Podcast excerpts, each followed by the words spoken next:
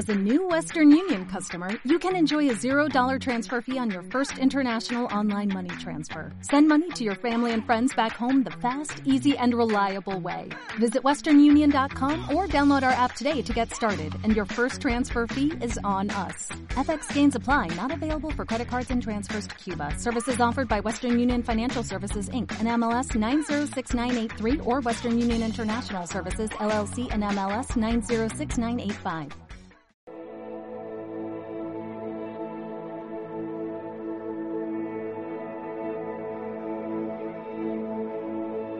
Hola, muy buenas tardes. Estamos aquí de nuevo, continuando con nuestro estudio de Efesios, la carta a los Efesios.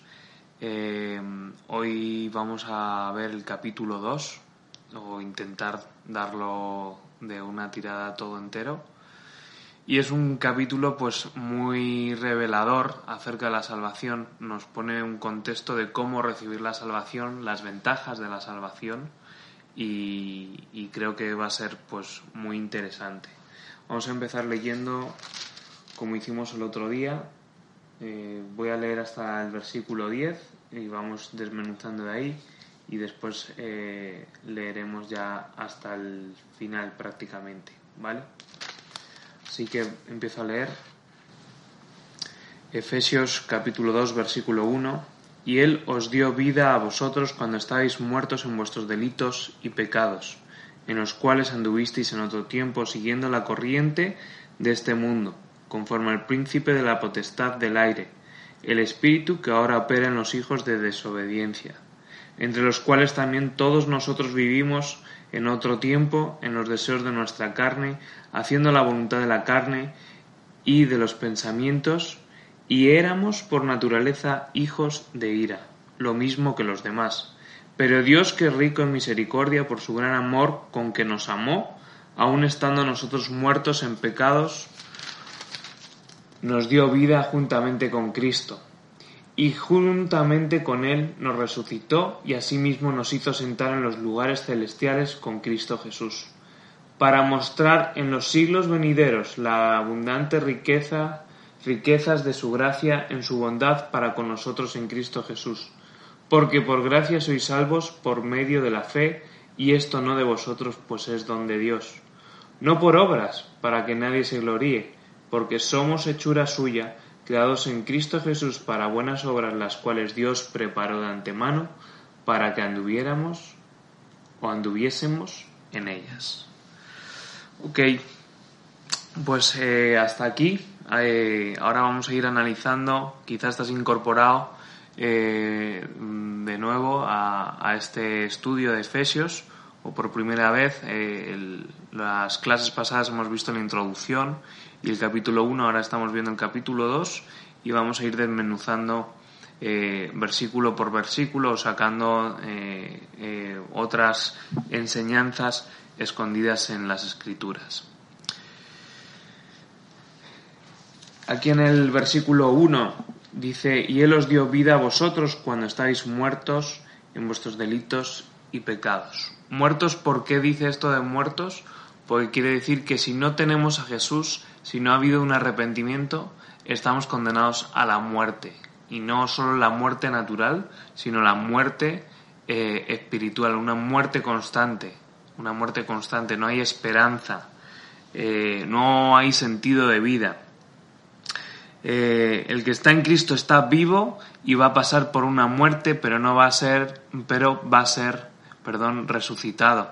En Dios, Jesús nos promete que vamos a ser resucitados. ¿Por qué? Porque antes estábamos muertos, como dice la Escritura, pero cuando nos acercamos a Jesús somos nueva criatura, somos resucitados. Eh, entendemos con este versículo que cuando nos dio vida, cuando estábamos muertos en delitos y pecados, y esto es la condición en la que estamos. En la que estábamos antes era eh, en, nuestros delitos y pecados, pero ahora estamos en Cristo, juntamente crucificados con Él. Y eh, vivimos biológicamente, pero metidos en delitos y pecados. Es decir, siempre va a haber, vamos a seguir evidentemente cometiendo pecados. La diferencia es que eh, como decía al principio, este capítulo nos revela acerca de la salvación y es que cuando estamos en Cristo y hemos sido salvados por Él, todos nuestros pecados son limpiados y ante el Padre somos eh, santos, limpios, puros, eh, sin mancha. Acompáñame a Hebreos 4.12. Hebreos 4.12. Ahí si tienes tu Biblia te invito a que la cojas. Puede haber citas que tenga yo en el ordenador, otras que las voy a buscar. Hebreos 4:12 dice, porque la palabra de Dios es viva y eficaz, más cortante que toda espada de dos filos, y penetra hasta partir el alma y el espíritu, las coyunturas y los tuétanos, y discierne los pensamientos y las intenciones del corazón. O sea, la palabra discierne entre la palabra y el espíritu. Y necesitamos saber que tenemos un cuerpo natural, pero tenemos también un alma y un espíritu. Eh, pero el espíritu, la gente lo tiene dormido porque no sabe que tiene ese área espiritual. O quizás tiene ese área espiritual pero rellenado con otras cosas. Y es cuando viene el Espíritu Santo, cuando aceptamos a Jesús, es cuando todas esas áreas de nuestra vida se ponen en, en orden. Y nuestro, y nuestro espíritu es vivificado es puesto otra vez en funcionamiento. Es como cuando lleva sin mover mucho tiempo el coche, al principio le cuesta hasta que vuelve a arrancar. Y nuestra vida espiritual es, es así, hasta que no llegamos a Jesús y no empezamos a caminar y no empezamos a leer la palabra, nuestro espíritu está dormido, está muerto porque necesita vida y el que nos da vida es Jesús. Y cuando viene Cristo, despierta este espíritu y empieza a conquistar el alma y el cuerpo. Va de dentro hacia afuera, va eh, rompiendo, va eh, construyendo, va derribando lo que, lo que no necesitamos y Él va obrando en nosotros. Él siempre está obrando, aunque no le podamos ver como dice la canción, Él siempre está obrando. Eh, si una persona está en delitos y pecados y muere, muere eternamente. Es decir, si no está en la salvación, esa persona se va a ir al infierno y cara al juicio va a tener una muerte permanente, ¿vale? Porque eh, creemos en una vida eterna, pero hay vida eterna en Jesús y hay una, una vida de muerte y, de soledad eh, ahí para, para los que no están conforme la palabra de Dios y conforme a las normas y con Cristo juntamente crucificados. En primera de Juan 5.12 dice que el que tiene el Hijo tiene la vida. Es decir, si tú tienes a Jesús en tu corazón, mm, es tu Señor, tu Salvador, crees que Él ha muerto por tus pecados, pues agárrate a esta promesa. El que tiene el Hijo tiene la vida. Debes de saber que no va a haber más muerte, no va a haber muerte espiritual. Sí, quizás vamos a tener la muerte natural, pero no esa muerte espiritual, porque estamos llamados a estar eternamente con Él. Y para esta muerte, pues necesitamos nacer de nuevo para resucitar en lo espiritual.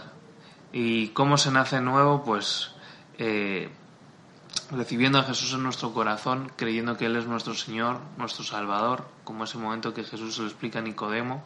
No es entrar otra vez en el vientre de nuestra madre, sino es resurgir, es eh, cambiar nuestra forma de pensar, nuestra forma de vivir, sabiendo que tenemos un Señor y un Salvador que nos ama, que nos cuida, que nos protege y que Él ha muerto en la cruz por nuestros pecados. Versículo 2. Volvemos a Efesios, capítulo 2, versículo 2, en los cuales anduvisteis en otro tiempo siguiendo la corriente de este mundo conforme al príncipe de la potestad del aire, el espíritu que ahora opera en los hijos de desobediencia. Eh, el mundo trae una corriente que es diferente a la que nosotros eh, seguimos. Ah, eh, todo el mundo hace lo que todo el mundo hace. ¿no? Si se compran esto, pues todo el mundo va a querer comprar eso. Si nos dicen que hay que andar así, pues andamos así. Que hay que vivir así, pues vivimos así. Pero en Filipenses 4.8 dice, por lo demás, hermanos, todo lo que es verdadero, todo lo honesto, todo lo justo, todo lo puro, todo lo amable, todo lo que es de buen nombre, si hay virtud alguna, si hay algo digno de alabanza, en esto pensad. Es decir, nuestro pensamiento, nuestro razonamiento, nuestra forma de hacer las cosas no tiene que ser como nos la pintan o como nos, nos la dicen que es, sino que hay que alinearse a lo que es bueno, como dice esto, a lo que es bueno, a lo que es de buen nombre, a lo honesto, a lo justo, a lo puro, a lo amable.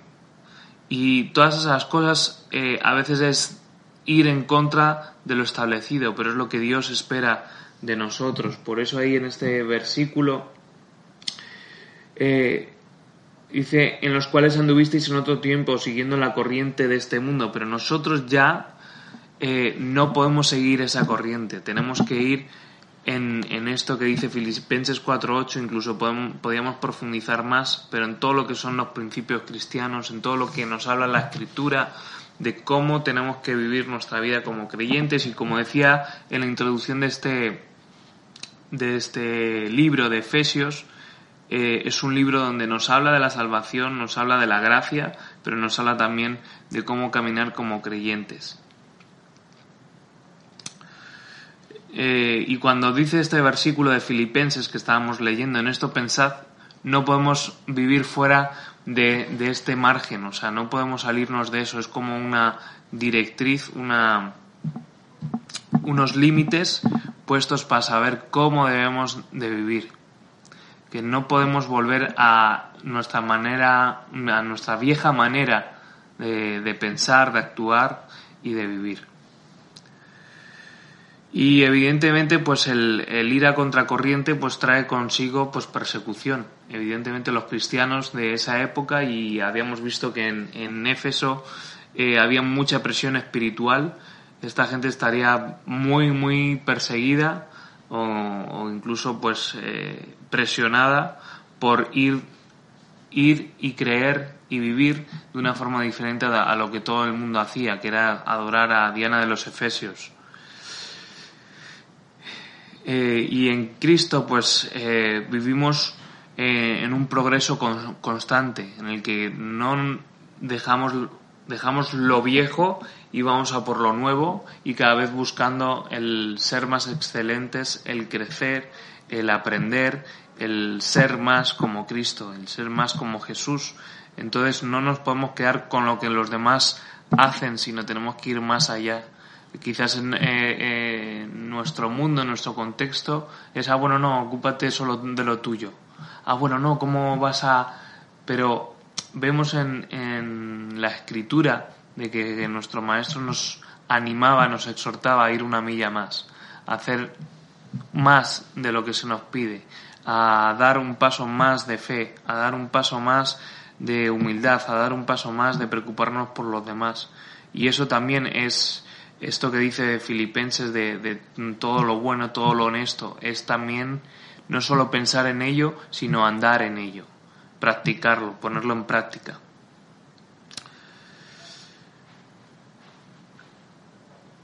Y, y también hay una línea de pensamiento que, que está circulando y que incluso a veces penetra en la iglesia y es el tener una mentalidad triunfalista. El pensar no me enfermo, voy a estar bien, no voy a ser pobre eh, y tenemos que tener cuidado porque la Biblia no habla de esto, no habla de que tengamos que tener ese pensamiento de positivismo. El ser cristiano eh, no quiere decir que no vayamos a sufrir, que no vayamos a enfermarnos, que no vayamos a, pasar quizás tiempos de pobreza, tiempos de escasez.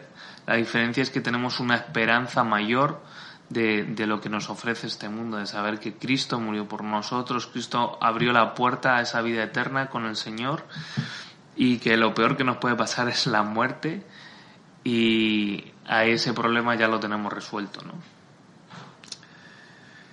Eh, y bueno, aquí dice conforme al príncipe de la potestad del aire. Eh, ¿Quién es este? Pues evidentemente es conforme al diablo. ¿Vale? Todo lo que influye la corriente de este mundo, pues es el diablo el que está al final detrás. Eh, porque el mundo, si lo analizamos, cada vez el pensamiento y las formas y, demás cada vez va más en contra de las escrituras y más lejos de Dios, en lugar de ser al revés, que es lo que Dios espera de nosotros, y que nos volvamos a Él. Y este diablo, pues principalmente se mueve a través de la mentira, es el padre de la mentira, y en general la gente que no ha sido, que no ha sido abierto los ojos de su entendimiento está engañada y va en la dirección en la que el diablo quiere. Por eso todo el mundo va hacia la misma dirección y conforme a la corriente eh, de, Satanás, ¿no? Conforme a esta potestad del aire. Y el aire es, el aire cuando sopla, mueve y se lleva todas las cosas a su paso o incluso mueve las hojas, mueve los árboles en la dirección en la que pasa y el diablo pues es igual, todo lo que está a su alcance en su entorno eh, pues lo lleva en una dirección opuesta a la que Dios quiere que la gente ande y que vea y que además tiene engañada a la gente con otras cosas y busca idear e inventar otras cosas o copiar cosas del reino de Dios con el fin de tener engañada a la gente. Y nosotros tenemos que orar para que primero, como veíamos en el capítulo 1, nuestro entendimiento y nuestra revelación crezca como esa oración que hacía Pablo para poder identificar, para poder ver eh, las, las obras del diablo, poderlas destruir y además también poder identificar y ver qué es lo que está cegando a cada persona y así poder saber cómo poder llegar a sus vidas y llegar a su corazón. El diablo está operando en todos nosotros y es por esto que uno tiene que pelear con las armas espirituales. Hablábamos también en el capítulo 1 de que tenemos que tomar esas armas espirituales, esos tesoros que tenemos derecho a acceder a ellos en el reino de Dios. Eh, en Santiago, capítulo 4, versículo 7, dice que si nosotros resistimos al diablo, él huye. Él huye.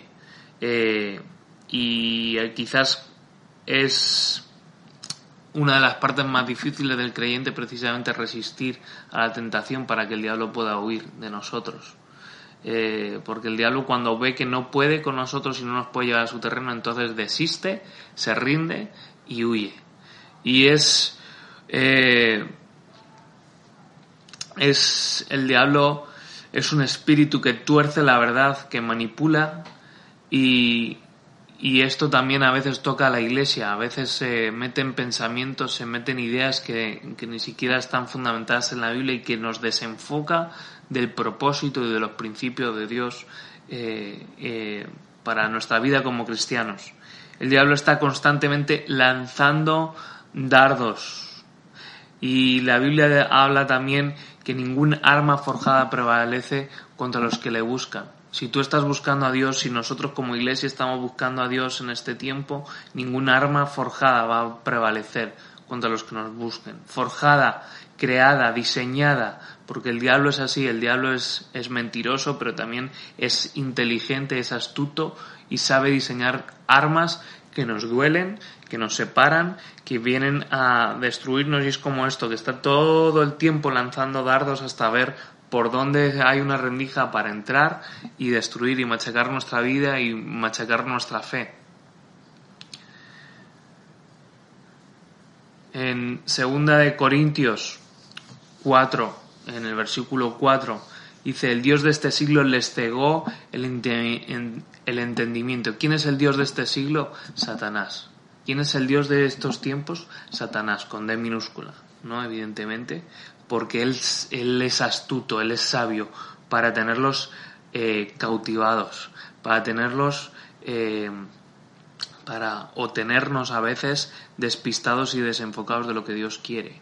Y a veces pues son pensamientos que pensamos, ah, bueno, ah, no pasa nada si hago esto, no pasa nada si pienso así, no pasa nada si opino lo otro pero cuando tú vas a las escrituras, eh, veíamos en el capítulo 1 de que Dios espera de nosotros lealtad, que mm, mm, tenemos que tener una fe inamovible, una fe permanente en las cosas de Dios, el ser santos, por lo que dice Pablo, a vosotros que sois santos y fieles, y es lo que se nos espera, pero el enemigo va a estar ahí trabajándoselo para desenfocarnos.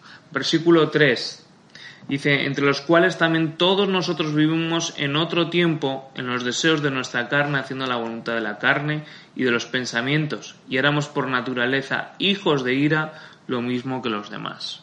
Nosotros hemos andado conforme a nuestra carne, y esto es conforme a nuestros sentidos, y dice también que, nuestros, que, que conforma nuestros pensamientos y voluntad. Es decir, es algo que viene implantado en nuestra naturaleza el tender a pecar, el tender a hacer las cosas que a Dios no le agradan a causa de la herencia que tenemos por el pecado que entró por Adán y Eva. Y que Jesús es el que viene y abre esa eh, puerta, esa compuerta a la salvación que estaba cerrada por nuestro pecado, que estaba cerrada por nuestra desobediencia. Y aquí habla del término hijos de ira. Dice, si alguien no está en Cristo, está en ira. Dios está enojado con el pecado, pero que es lo que nos pone bien es Cristo. O sea, Dios está enojado con el pecado, pero el que nos pone bien, el que nos quita ese, el que hace que Dios no nos vea enojados, es Cristo. Porque es el que nos lava, el que nos purifica, el que nos santifica y el que quita ese pecado. Y Cristo está reteniendo el castigo para que todos procedan al arrepentimiento. Estamos en un tiempo de gracia donde el Señor Jesús y la Iglesia en los últimos tiempos no van a venir hasta que todo el mundo haya tenido la oportunidad de saber que Cristo vino a morir por nuestros pecados para que haya arrepentimiento y haya una restauración eh, de la comunión y de la relación con Dios, porque Dios nos creó para su alabanza y nos creó para que haya una relación con Él y que a causa del pecado estamos distanciados y separados y la única forma de que los dos lados del precipicio se unan es establecer un puente y ese puente es Jesús. Eh, y evidentemente el pecado es parte de nuestra vida, como estaba diciendo, pero tenemos el recurso del Hijo que nos limpia de pecado. Pero muy distinto es vivir en la práctica del pecado. Esto es muy peligroso. ¿Qué quiero decir con esto? Que hay pecados en los que los cometemos una vez y no los volvemos a cometer porque hay arrepentimiento, pero el problema es cuando tenemos un pecado que constantemente recurrimos a ello. Eh, eso ya es práctica del pecado. Es eh, hacerlo una y otra vez, una y otra vez. Ah, bueno, lo hago pero luego me arrepiento, lo hago pero luego me arrepiento. Y eso pues eh, tenemos que evitar el que haya una práctica de pecado en nosotros. Es verdad que todos los días nos arrepentimos, pero analiza si en tu vida hay algún área de pecado en el que estés cayendo una y otra vez, una y otra vez, ya como por costumbre. Porque eso al final mata el espíritu, mata el alma y te está produciendo un freno en tu vida espiritual.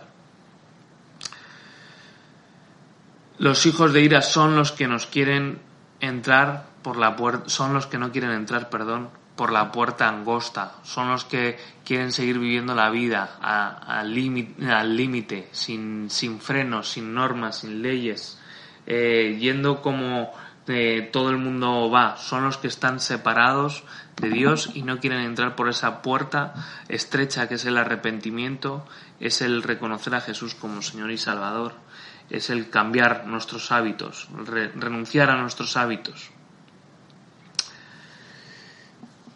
Seguimos aquí a partir del versículo 4, vamos a ver cuatro nos. Nos amó, nos dio vida, nos resucitó y nos hizo sentar en lugares celestiales. Esto lo vemos hasta el versículo 7. Así que voy a leer del 4 al 7. Dice, pero Dios que es rico en misericordia por su gran amor con que nos amó, aun estando nosotros muertos en pecados, nos dio vida juntamente con Cristo y juntamente con Él nos resucitó y así mismo y así mismo nos hizo sentar en los lugares celestiales con Cristo Jesús.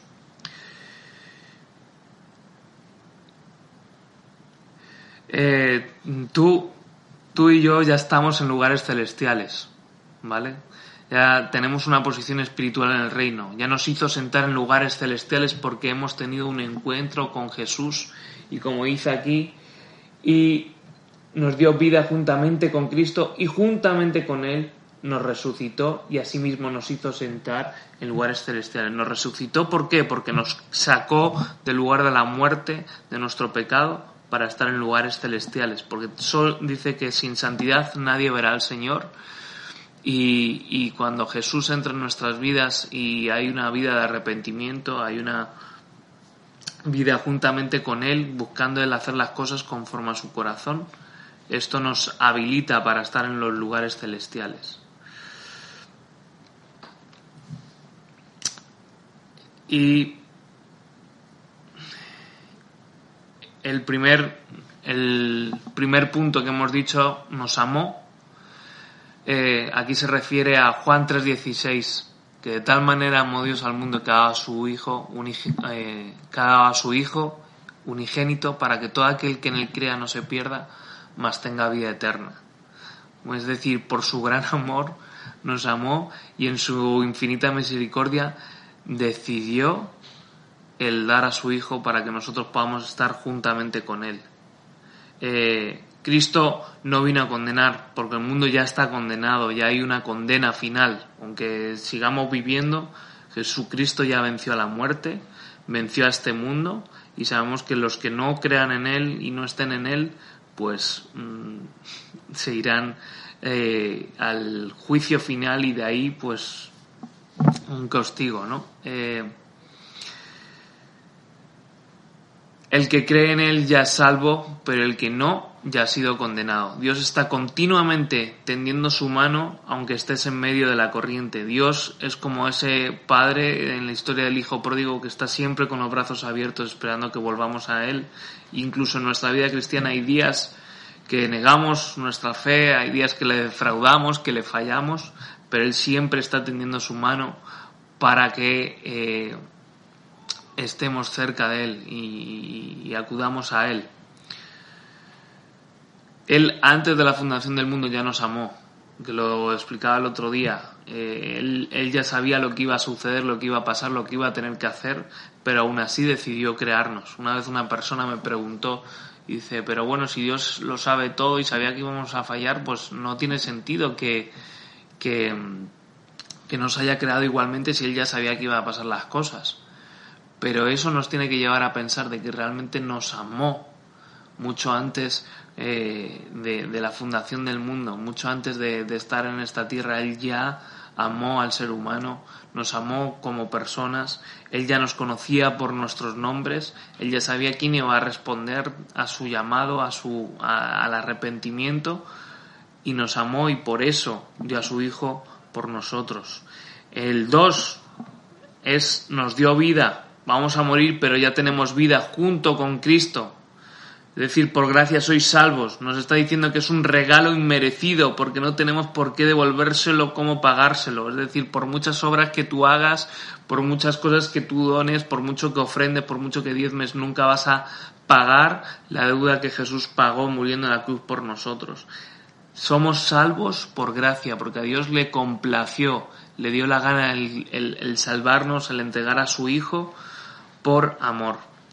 En el 3, el punto 3, nos resucitó. Así como nos amó, nos dio vida también, nos resucitó. Esto es la esperanza del cristiano. Es que vamos a resucitar, vamos a estar eternamente con Él. Aun cuando nuestro cuerpo muera, hay una resurrección en lo espiritual hay un, hay un volver a la vida. Eh, esto es increíble y se trata de pensar en esto por fe, no hay otra manera de creerlo por fe. Eh, el salvoconducto de la gracia es la fe, es el creer sin ver, es el creer en que Jesús murió, que Jesús resucitó, que Jesús nos salvó, que Jesús se dio por vida por muchos, por los que le aceptaron y por los que no. Pero eso sí, el que tiene derecho a esa salvación por gracia es por medio de la fe, por el creer. Eh, la Biblia habla de que tenemos que confesar con nuestra boca que Jesús es nuestro Señor y Salvador y que eso es lo que nos da derecho a ser llamados hijos de Dios, el reconocerle por encima de todas nuestras circunstancias. Nos hizo sentar, el 4 nos hizo sentar en lugares eh, celestiales. como consecuencia de todo esto, nos abre ese lugar, ese posicionamiento de estar en lugares celestiales. Versículo 7. Para mostrar en los siglos venideros las abundantes riquezas de su gracia, en su bondad para con nosotros en Cristo Jesús. Todo esto es en Cristo y por Cristo, no por nosotros o por algo que podamos hacer. Todo es por, por Él es por medio de él que tenemos acceso al Padre, es por medio de él que tenemos acceso a, los recursos espirituales, es por él que tenemos acceso a la vida del Espíritu Santo, es por él que podemos profetizar, que podemos hablar en lenguas, eh, que podemos vivir una vida plena, porque sin Cristo, si quitáramos a Cristo de la, de la ecuación, la vida no tendría sentido, no habría esperanza para nosotros, no habría nadie que se pusiera de abogado cara al juicio final y no habría una reconciliación con Dios para estar juntamente con Él en los lugares celestiales. Versículo 8, porque por gracia sois salvos por medio de la fe. Aquí está lo que estábamos diciendo, porque por gracia sois salvos por medio de la fe. Es decir, sin fe no podemos creer, si no podemos creer, eh, no tenemos derecho a esa gracia del perdón de pecados y a esa gracia por la que Mm, Dios dio a su Hijo para que fuéramos salvos. La fe es algo que nos ha dado Dios, es la medida de fe. Esto es para cuando venga la predicación de la palabra y Cristo sea activada para creer. Es decir, es lo que nos capacita. A veces tenemos miedo a hablar, a predicar, a conversar, pero es por fe que nosotros empezamos, dice, abre tu boca y yo la llenaré es un acto de fe, de creer de que Dios va a actuar, es atreverse a que Él se va a ocupar de lo que falte, de lo que no vemos. Eh, la fe no es algo, no es un esfuerzo en creer, es simplemente creer. No es esforzarse en la fe, sino es algo que uno lo tiene como suyo. Es, es creer sin más, no dudar, eh, creer que, que, lo que vemos, estudiamos, conocemos de las escrituras, de lo que Dios es, es real, existe, está. No lo puedo, no lo puedo medir, pero sí lo puedo sentir como esa canción. Aunque en mis ojos no te puedan ver, sé que estás aquí porque te puedo sentir. Y a Dios se le siente y las cosas espirituales se sienten, se perciben, es tangible, pero no lo ves no lo ves. Es como aquí ahora mismo, pues hay redes wifi, redes bluetooth, hay radio, no lo ves, pero tienes fe de que eso existe porque alguien te ha dicho o porque has leído de que eso existe y que eso funciona y que no lo vemos, pero está. Y el Espíritu Santo y nuestro Señor es igual, está, aunque no lo veas, está. Y Él siempre va a estar, no nos va a dejar solos. Eh, en Juan, Juan capítulo 20, del 30 al 31, hizo, hizo además Jesús muchas otras señales en presencia de sus discípulos, las cuales no están escritas en este libro, pero estas se han escrito para que creáis que Jesús es el Cristo, el Hijo de Dios, y para que creyendo tengáis vida en su nombre.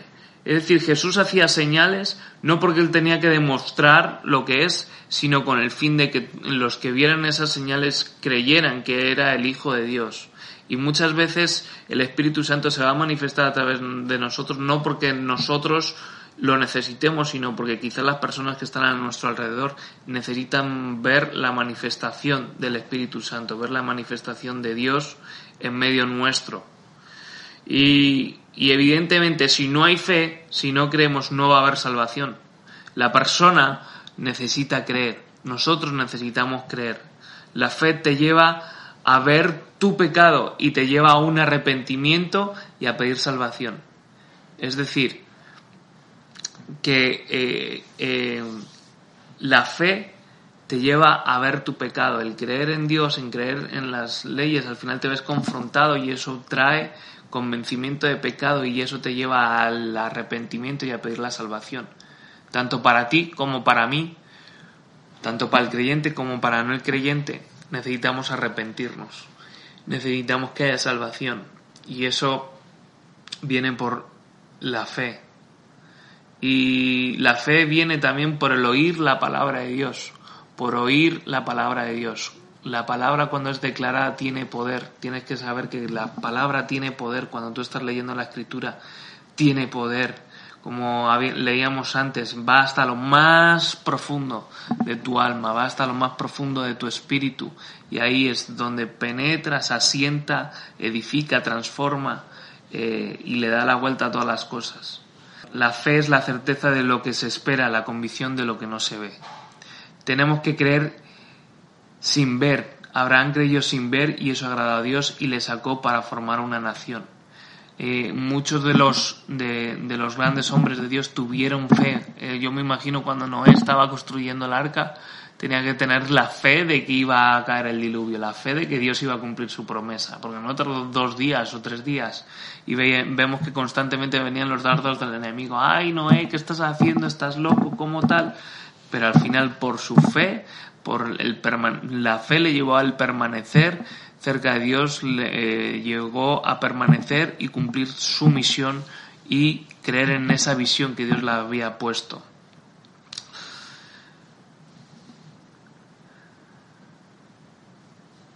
Eh, la fe no es un esfuerzo, es simplemente declarar lo que crees, es confesar con labios y con el corazón lo que creemos, es confesar eh, lo que estamos creyendo, lo que estamos viviendo, es confesar que Jesús es nuestro Señor, que Él es nuestro Salvador, que Él es nuestro guardador, que Él es nuestro pronto auxilio. Es el, el ponerte, cuando tú lees salmos, no pienses que estás leyendo salmos o proverbios o las escrituras.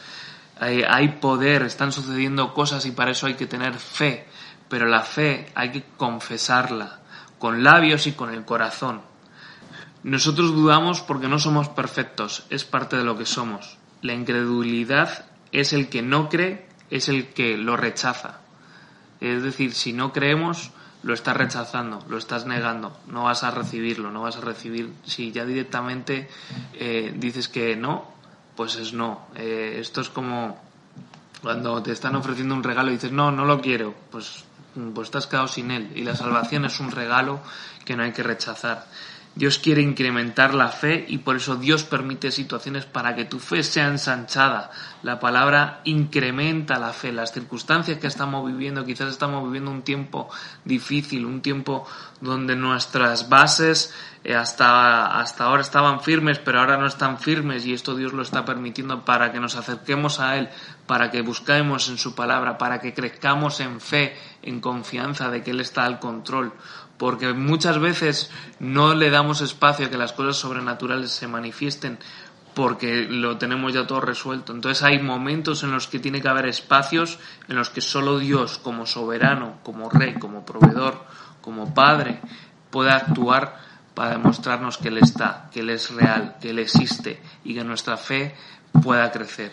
En Efesios 2.8 dice, porque por gracia sois salvos por medio de la fe, y esto no de vosotros, pues es don de Dios, porque por gracia sois salvos por medio de la fe, y esto no de vosotros, pues es don de Dios. Dios hace que lo que, eh, que los que de verdad quieran y clamen a Él, manda a alguien para que hable y le den el mensaje.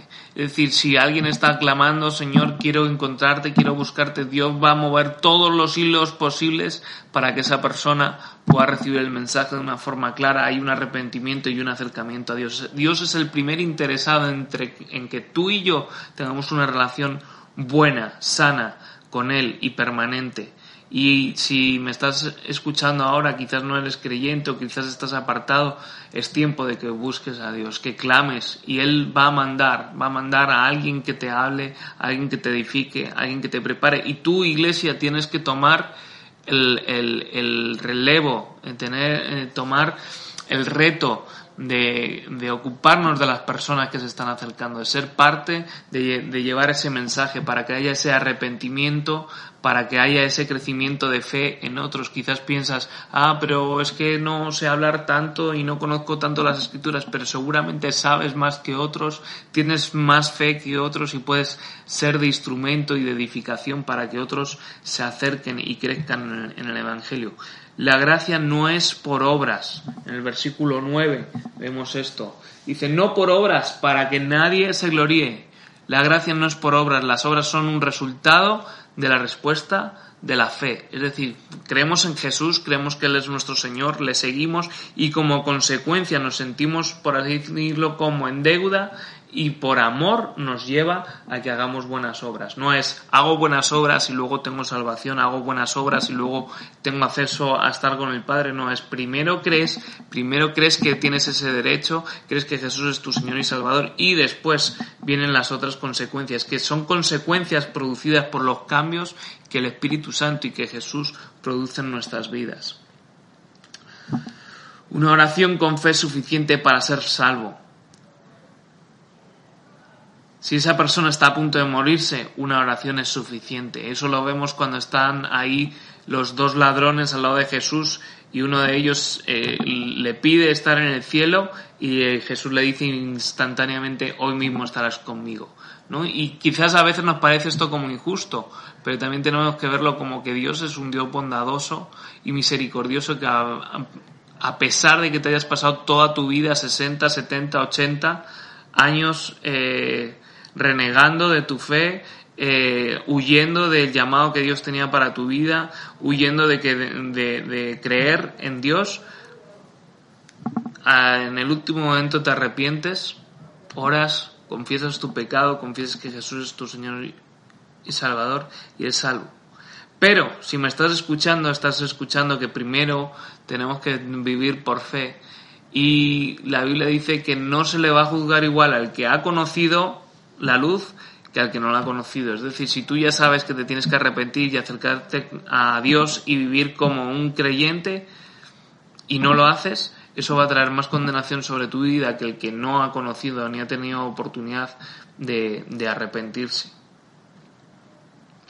No debemos perder nunca nuestro primer amor. De nada sirve que hagamos mil cosas y que tengas, mm, y que tengas fe si olvidaste eh, por quién lo haces y para quién lo haces. Puedes tener mucha fe, pero si no amas a Dios, no amas a Jesús, no amas al prójimo como a ti mismo, no hay amor en ti, de nada sirve. Por eso es como los dones espirituales. ¿De qué sirve el hablar en lengua si no tengo amor? Eh, ahí en, creo que es en Corintios que lo dice. Eh, en Corintios 12, 13 y 14 ahí habla de los dones del Espíritu. Y nuestro amor es Cristo, nuestro amor es a Dios y nosotros no hacemos las cosas o dejamos de hacer las cosas por obligación o imposición, sino es en respuesta a en amor al que nos llamó. Romanos 3:28. Concluimos que el, eh, eh, vamos, no lo vamos a leer, pero concluimos que el hombre es justificado por fe sin las obras de la ley. Y en Romanos 3:28 habla también de estas cosas de las obras sin fe. Versículo 9. Versículo 9. No por obras para que nadie se gloríe, es en lo que estamos. No por obras para que nadie se gloríe. Santiago 2:14. Santiago 2:14. Vamos a buscarlo, que sé, tengo aquí la cita. Santiago, Santiago.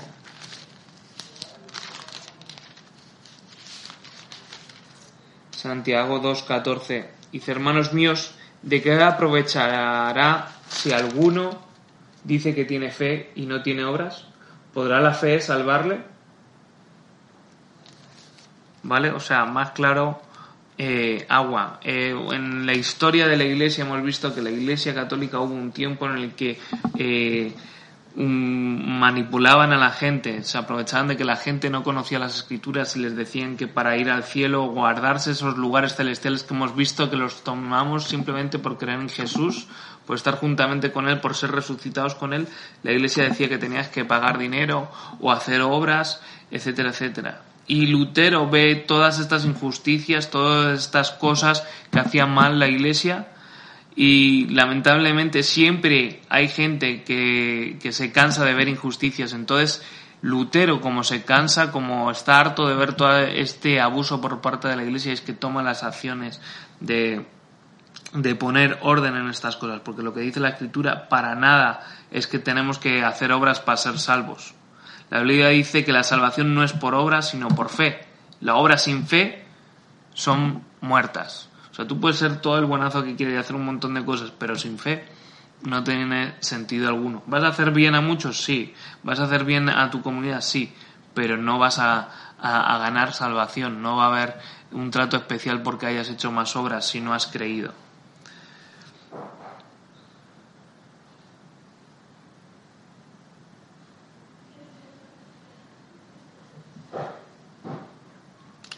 ¿Vale? Las, las obras a veces se nos presentan delante. Eh, lo vamos a ver ahora más adelante. Y, pero son un resultado de nuestra fe. ¿Vale? Eh, evidentemente Dios y el Espíritu Santo trata con nosotros y de repente hay cosas que, que, vemos que tenemos que cubrir y nos sentimos como en deuda de cumplir con esas cosas y nos lleva a hacer buenas acciones, a hacer buenas obras eh, a ver la necesidad que quizás antes no veías.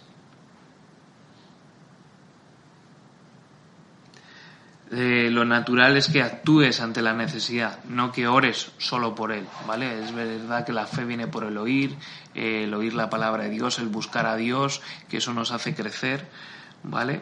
Pero no solo a veces tenemos que ver la necesidad y orar por esa necesidad, sino que también a veces estamos capacitados y preparados o llamados a cubrir esa necesidad.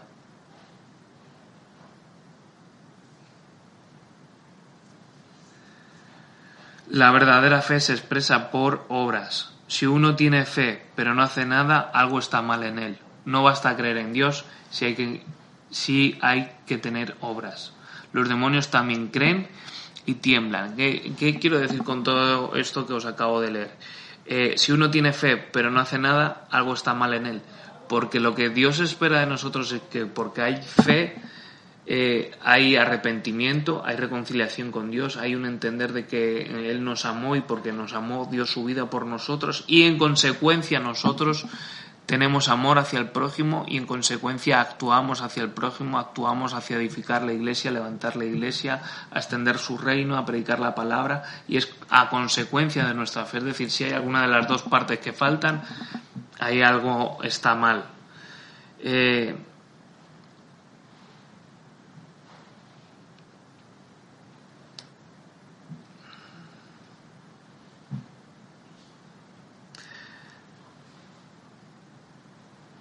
y un dato curioso es que Jesús siempre está intercediendo por nosotros para que no nos falte la fe en nosotros. Aquí vemos que Pablo también estaba orando por ellos para que no falte la fe, para que animarlos, para recordarles de dónde Dios nos sacó.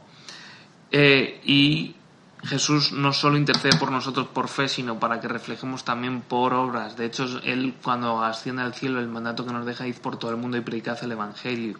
Y también nos dijo, mayores cosas que estas le seguirán a los que creen. ¿A los que creen en quién? En Jesús. A los que creen que hay poder en Jesús. Y para eso tenemos que tener fe y como consecuencia de nuestra fe es que veremos esas obras, ese, esos milagros, esas acciones eh, manifestándose a través de nuestras vidas. Una, una herramienta más que, que nos acerca, que nos hace crecer en fe que nos, nos ayuda a enfocarnos en el Señor, enfocarnos en lo que hacemos, es el ayuno. Y el ayuno también requiere de fe, requiere el estar orando. También es algo que no es para gloriarnos como habla aquí.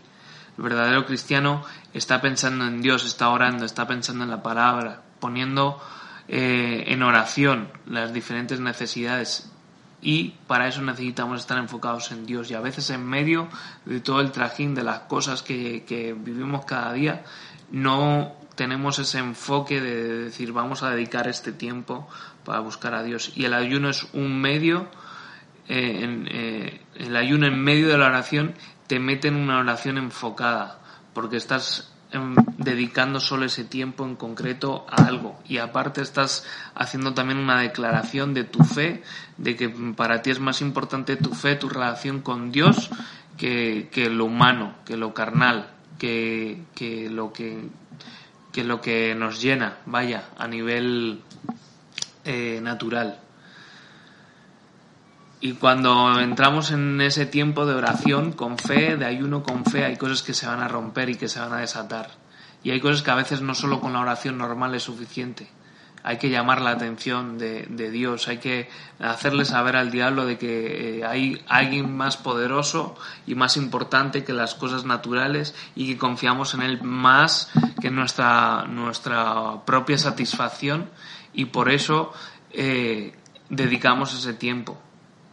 Si de verdad ayunamos con una actitud de corazón y un anhelo por Dios, no para gloriarnos, no para demostrar nada a nadie, hay garantía de que Dios hará grandes cosas y el enemigo será derribado.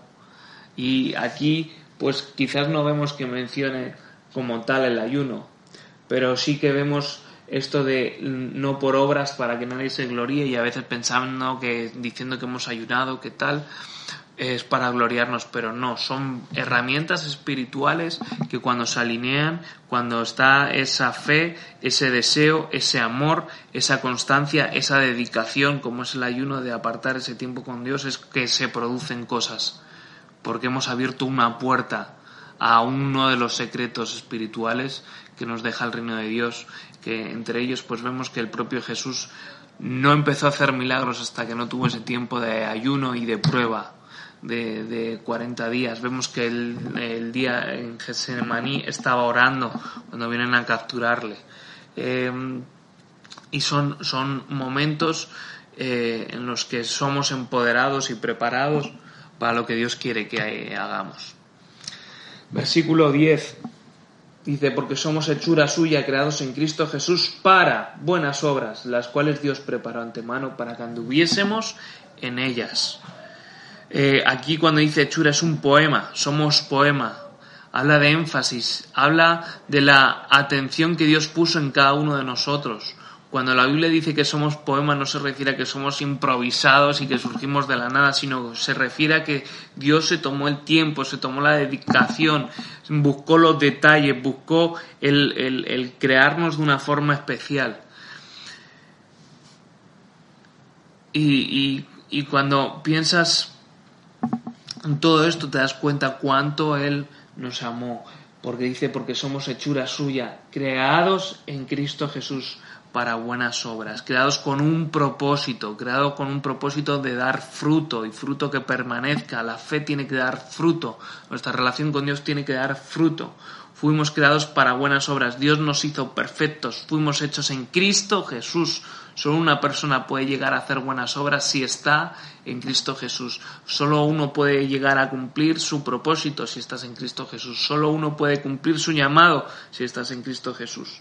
Las buenas obras solo Cristo las puede juzgar. Dios es el que juzga cuáles son las buenas obras porque solo Él conoce lo que hay en el corazón. Él es el único que ve las intenciones de nuestro corazón. Tenemos ahí la, historia de este matrimonio que vende la, la parcela y engaña al Espíritu Santo dando solo una parte y es porque el Espíritu Santo, Dios ve cuáles son las intenciones de nuestro corazón. Las cosas no hay que hacerlas para que la gente vea si ayunamos o no, si oramos o no, si ofrendamos o no, si levanto la mesa o no, si ayudo en, en otras actividades.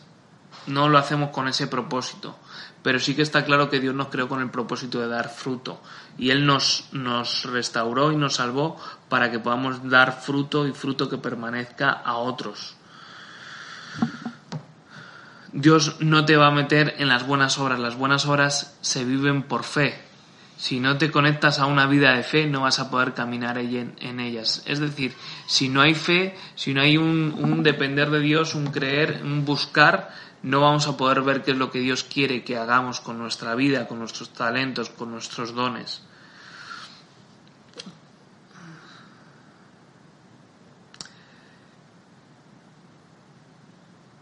Y que mm, lo que dice aquí que Dios tiene de antemano preparadas para nosotros, esto no quiere decir eh, que se vayan a cumplir, es solo si nosotros respondemos a ellas, si andamos en ellas, si lo localizamos, si lo entendemos. Eh, es una vez más como cuando te dan una palabra profética, te dicen una palabra profética, pero si no caminas hacia ella, no tomas acciones hacia ella, esa palabra nunca se va a cumplir, se perderá. Eh, y, no andamos por vista, sino por fe. Cuando tú caminas, eh, es cuando tú atraes a esas obras, es cuando Dios va preparando los caminos y los tiempos para las diferentes cosas, pero es andando en fe, no andando en egoísmo, no andando en, tu, en tu propia sabiduría, sino en una dependencia absoluta de Dios.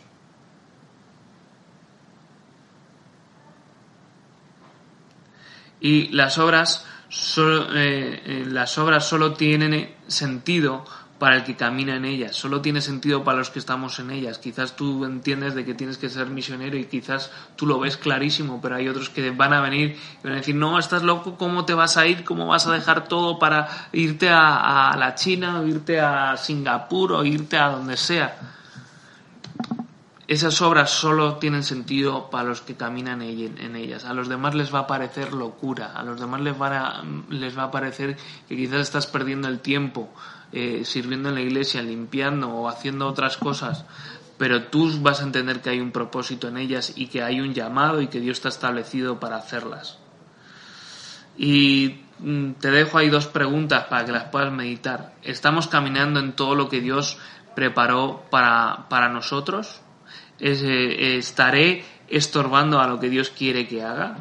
Porque a veces vemos las obras, a veces vemos el llamado, eh, pero pues no lo tomamos, como pasa con Jonás, que se va al lado opuesto, o estamos con nuestro pensamiento bloqueando lo que Dios quiere hacer a través de nosotros.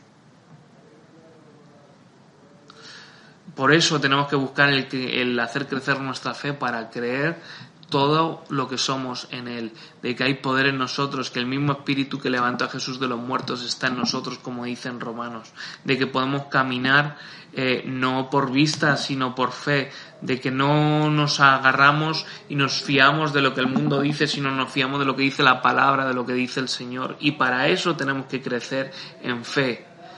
Caminar y ver esas cosas necesitamos de fe para confiar en Él. No te puedes detener por tu educación, por tu tamaño, por tu origen, por el país donde naciste, eso no puede ser una limitación para hacer lo que Dios quiere que hagas. Tienes que confiar en Él. Tenemos que confiar en Él. Confiar en Él y Él hará y Él puede abrir las puertas más duras de las que nosotros no podemos abrir. Y a veces y más ahora en estos tiempos en los que estamos viviendo, quizás estás acorralado, quizás hay dificultades, quizás te cuesta ver el resultado, pero es la fe lo que nos, nos va a llevar al otro lado, es lo que les hizo cruzar el Mar Rojo, lo que les hizo cruzar el Jordán, es lo que Dios espera de nosotros, que nuestra fe crezca para enfrentar las cosas que cada día tenemos que enfrentar.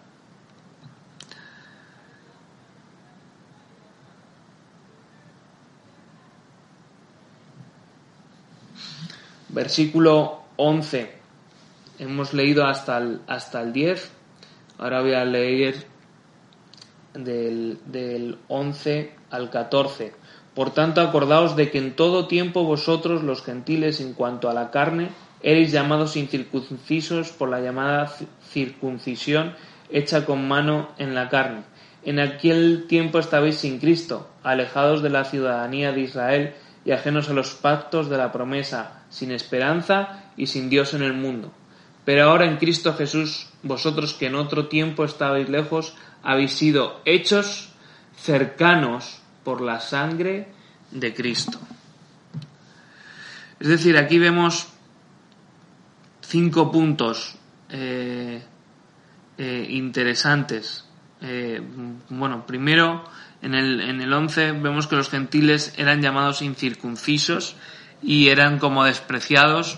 Eh, tenemos que tener en cuenta de que al principio se pensaba que el Evangelio y la salvación era solo para los judíos, pero llega un momento en el que se entiende que la salvación, el Espíritu Santo y todo es para todos, incluido a los gentiles, incluido Dice, por tanto, acordaos de que en otro tiempo vosotros los gentiles en cuanto a la carne erais llamados incircuncisos por la llamada incircuncisión, es decir, estabais eh, eh, lejos, estabais quitados, estabais apartados, erais diferentes, ¿no? Y en el 12 dice, y en aquel tiempo estabais sin Cristo, alejados de la ciudadanía de Israel y ajenos a los pactos de la promesa, sin esperanza y sin Dios en el mundo. Es decir, estaban en el pecado, estaban como todos los demás, pero es que además estaban puestos aparte de que no podían tener acceso a las cosas que nosotros hoy en día tenemos acceso a las escrituras, a la palabra, al reino de Dios, a la fe, a la salvación de Cristo. Entonces aquí vemos, eh, uno, no estábamos en Cristo, una persona sin Cristo no tiene la vida, no hay otra forma. Cristo es exclusivista, es solamente a través de Cristo. La gente sin Cristo es gente velada, es gente bloqueada, es gente, muchas personas no tienen a nadie que, se les, que le ayude a abrir los ojos y ver que necesitan a un Señor y a un Salvador.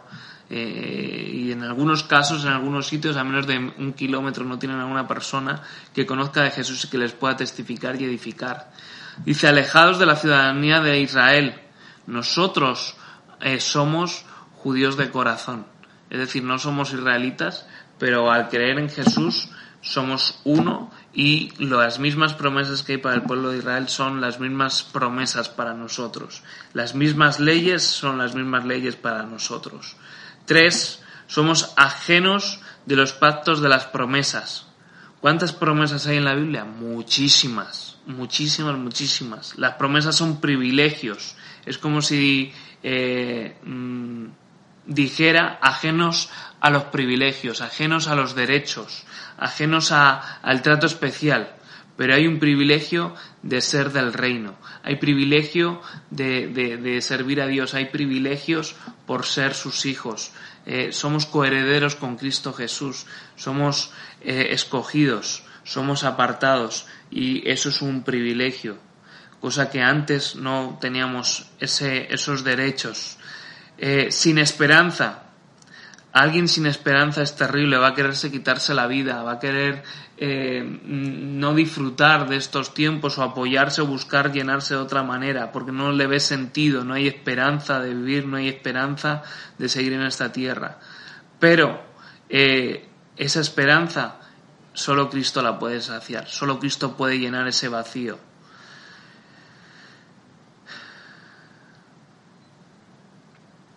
¿Vale? una persona sin esperanza es como, como, como un indigente, ¿no? Que anda eh, por ahí, por las calles, eh, pidiendo sin propósito, sin, sin refugio, sin dinero, sin qué comer, eh, dependiendo de lo que le dé el día, pero sin un propósito de vida, sin ver resultados, sin ver frutos. Y solo Jesús puede venir y cambiar eso.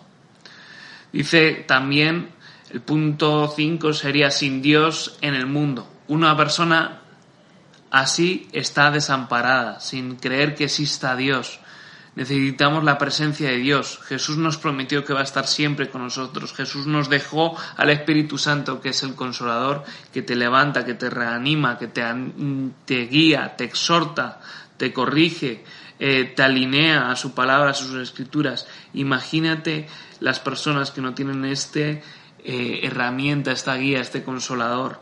Eh, este Dios, el no creer en Dios, mm, uno se cree eh, capaz de enfrentar todos los retos de la vida y todas las circunstancias, pero al final, eh, en los momentos de más agonía de la humanidad, incluso los no creyentes ruegan a Dios por sus vidas.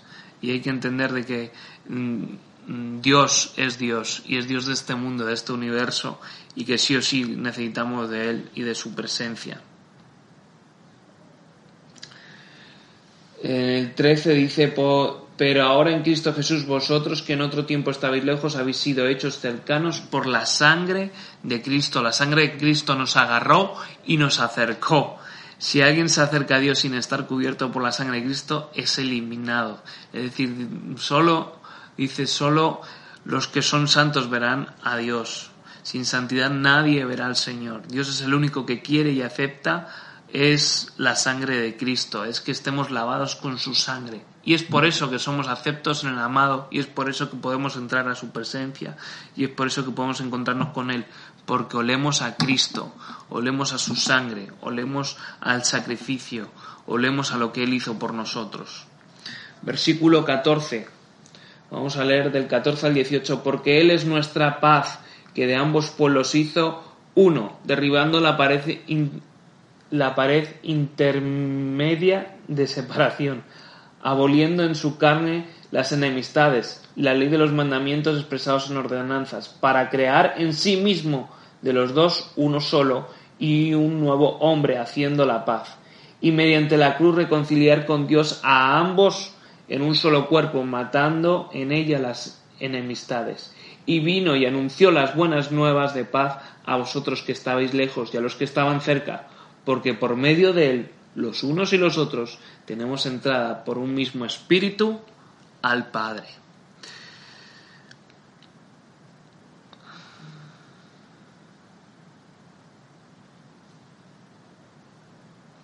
Cristo nos puso en paz, Él es nuestra paz, Él nos puso en paz con Dios, eh, no a toda la humanidad, es al que cree, es al que puso la paz con Dios, es decir, restaura esa relación con Dios.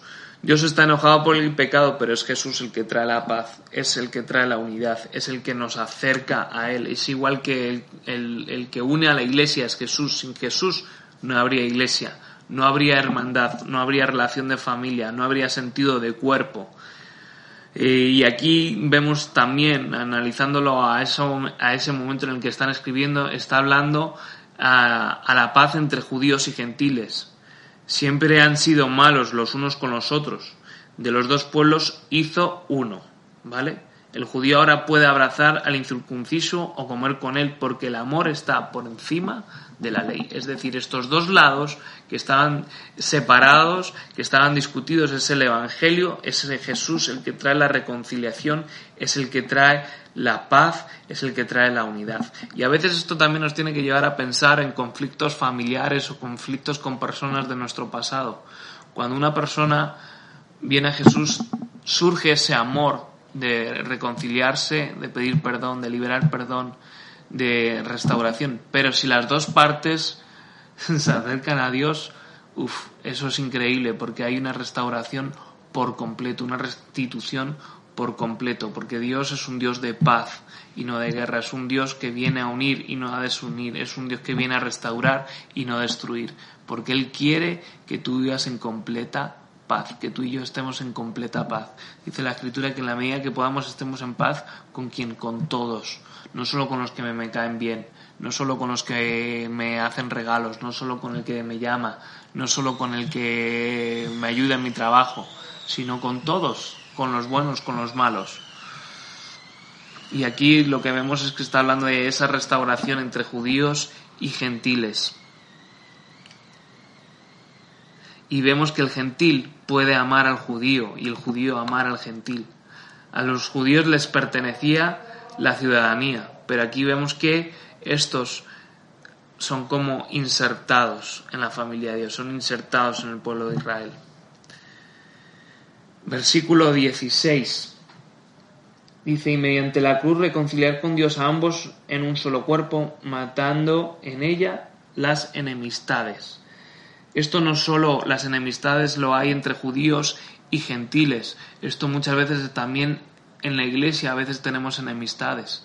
Eh, entre la luz y el mundo también hay enemistades, pero Dios quiere que haya una reconciliación. ¿Y cómo es esa reconciliación? Por medio de Jesucristo, yendo a ambas partes a Jesucristo, yendo al nexo, al que destruyas, al que mata esas enemistades, esas diferencias, esas discusiones absurdas a veces tenemos, ¿no? Y en el versículo 17 vemos que a los dos vino a anunciar las buenas nuevas, a los que estabais lejos y a los que estabais cerca. Jesús vino a los suyos primero, pero no le recibieron y por eso se va afuera y después regresa, porque los suyos, los propios, los judíos, no le aceptaban como el Señor y como el Salvador. Porque por medio de él los unos y los otros tenemos entrada por un mismo espíritu al Padre, por el mismo espíritu y la misma sangre que nos permite entrar al Padre, por un mismo espíritu, una misma fe, un mismo Dios, unas mismas leyes, unas mismas costumbres, una misma palabra. Es lo que nos une, es lo que nos acerca al Padre juntos unánimes. Bien, ahora voy a leer del 19 al 22 y con esto terminamos este capítulo. Dice, así que ya no sois extranjeros ni advenedizos, sino conciudadanos de los santos y miembros de la familia de Dios, y edificados sobre el fundamento de los apóstoles y profetas, siendo la principal piedra del ángulo, que es Jesucristo mismo, a quien todo el edificio, bien coordinado, va creciendo para ser un templo santo en el Señor, en que vosotros también sois juntamente edificados para morada de Dios en el Espíritu. Y en el 19 eh,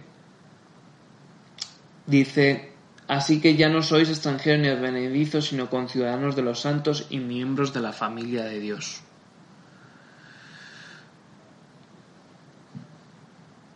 Todos si estamos en un mismo espíritu y cubiertos con su sangre, ya no somos extranjeros en su presencia, somos miembros de la familia de Dios, nos da la capacidad para ser la familia de Dios. Eh, la palabra es la palabra inspirada por Dios, dada a los profetas y a los apóstoles para fundamento de la iglesia junto con Cristo. ¿Vale? Es decir, profetas, apóstoles no pueden estar sueltos, tienen que estar sujetos a la palabra de Dios y a Cristo. Y esto trae fundamento, porque eh, dice, edificados sobre el fundamento de los apóstoles y profetas siendo la principal piedra del ángulo Jesucristo el mismo. Es decir, nuestras autoridades espirituales más Jesucristo son fundamentos, es el fundamento para que nosotros crezcamos en el Señor, crezcamos en Jesús. Pero un profeta, un pastor, un apóstol, sin estar sujeto a la palabra de Dios y sin estar sujeto a la vida de Cristo, no va a edificar, no nos va a hacer crecer, no nos va, no va a edificar a su iglesia. Y aquí lo que vemos es que primero es la palabra y después la iglesia. Si no hubiera palabra, si no hubiera fundamentos, si no hubiera escritura, si no hubiera leyes, no podía surgir la iglesia. Porque la iglesia no es que surge de la nada, surge de un fundamento que es la palabra de Dios. Y los profetas que están aquí. Y hoy en día quizás no tenemos a estos profetas en vida, pero tenemos líderes espirituales también que suman a ese fundamento de la iglesia, que nos ayudan a entender el fundamento, a entender cómo edificar, cómo levantar la iglesia en quien todo el edificio bien coordinado va creciendo para ser un templo santo al Señor. No se está refiriendo a un edificio físico real, se está mm, refiriendo a la iglesia como un lugar donde el Señor pueda habitar, donde el Señor, el Espíritu Santo pueda estar. Dice templo santo en el Señor, para ser un templo santo, un lugar donde la presencia de Dios pueda fluir. Y la iglesia somos todos, la iglesia, tú y yo, estés aquí en la iglesia, o estés en tu casa, eres parte de, sumar a la iglesia. Eres una piedra fundamental para que la iglesia crezca. ¿Por qué? Porque estás llamado a hacer obras, estás llamado a tener fe, estás llamado a predicar el Evangelio y hay un propósito de vida eh, en, tu ser. Hay un propósito de vida que Dios ha establecido para que tú seas parte. Él quiere que todos seamos parte de la iglesia. Que todos, eh, la Biblia habla de que somos, la iglesia es como un cuerpo y que, el cuerpo humano tiene diferentes miembros y que todos se necesitan unos a otros para poder andar, para poderse mover, para poderse expresar, para poder vivir, para poderse alimentar. Es decir, la pierna necesita, necesita energía, pero necesita de la boca para que entre el alimento y pueda llegar esa energía a la pierna. Y así es la iglesia. Por medio de todos es que hacemos la iglesia. Y en el versículo 22 dice, y quien vosotros también sois juntamente edificados para morada de Dios. Es decir, está hablando de la iglesia, entre todos formamos o producimos un espacio, un lugar donde la presencia de Dios se puede manifestar, donde Dios puede obrar, donde somos edificados, somos llenados, otros son agregados, pero también en el 22 nos habla en quien vosotros sois juntamente edificados para morada de Dios en el Espíritu, para que el Espíritu Santo habite en nosotros, para que Dios esté en nosotros. Tenemos que ser edificados, preparados, preparar ese lugar para que Dios pueda habitar. Y hasta aquí este capítulo 2 de Efesios. Espero que haya sido de bendición y me gustaría terminar orando. Señor, gracias por este capítulo 2 de Efesios, por lo que tú has podido hablar a nuestras vidas por medio de tus escrituras, por el regalo de Jesús, por el regalo de la gracia, de la salvación, por ese acercamiento, por ese agregarnos a, tu pueblo, al pueblo escogido, por permitirnos ser familia, ayúdanos a ser de testimonio. y a ser eh, edificados, pero a la vez ser edificadores de tu reino, de tu iglesia, de establecer tu reino allí donde estemos, Señor, y a hacer las obras que tú has preparado para que andemos en ellas, Señor, a, a, tener esa fe de que tú cuentas con nosotros y ver qué es lo que podemos hacer cada uno con nuestros dones, con nuestros talentos, con nuestro tiempo. Te bendecimos y te glorificamos a ti. En el nombre de Jesús. Amén. Que Dios te bendiga en esta tarde, que hayas disfrutado, que puedas escuchar esto de nuevo, meditar en cada versículo. Quizás eh, ha habido algún momento en el que eh, no he podido expresar como me gustaría, pero bueno, espero que esta palabra, este estudio te esté llegando y que esté siendo de bendición para tu vida. Que Dios te bendiga. Oh, oh, oh, ¿Necesitas ayuda? En O'Reilly Auto Parts te ayudamos. ¿Necesitas algún consejo? Te aconsejamos. Nuestros profesionales en autopartes están siempre disponibles para ayudarte a encontrar lo que necesites. Excelente servicio al cliente es solo una de las ventajas que ofrece O'Reilly Auto Parts. Los profesionales en autopartes. oh, oh, oh, O'Reilly Auto Parts.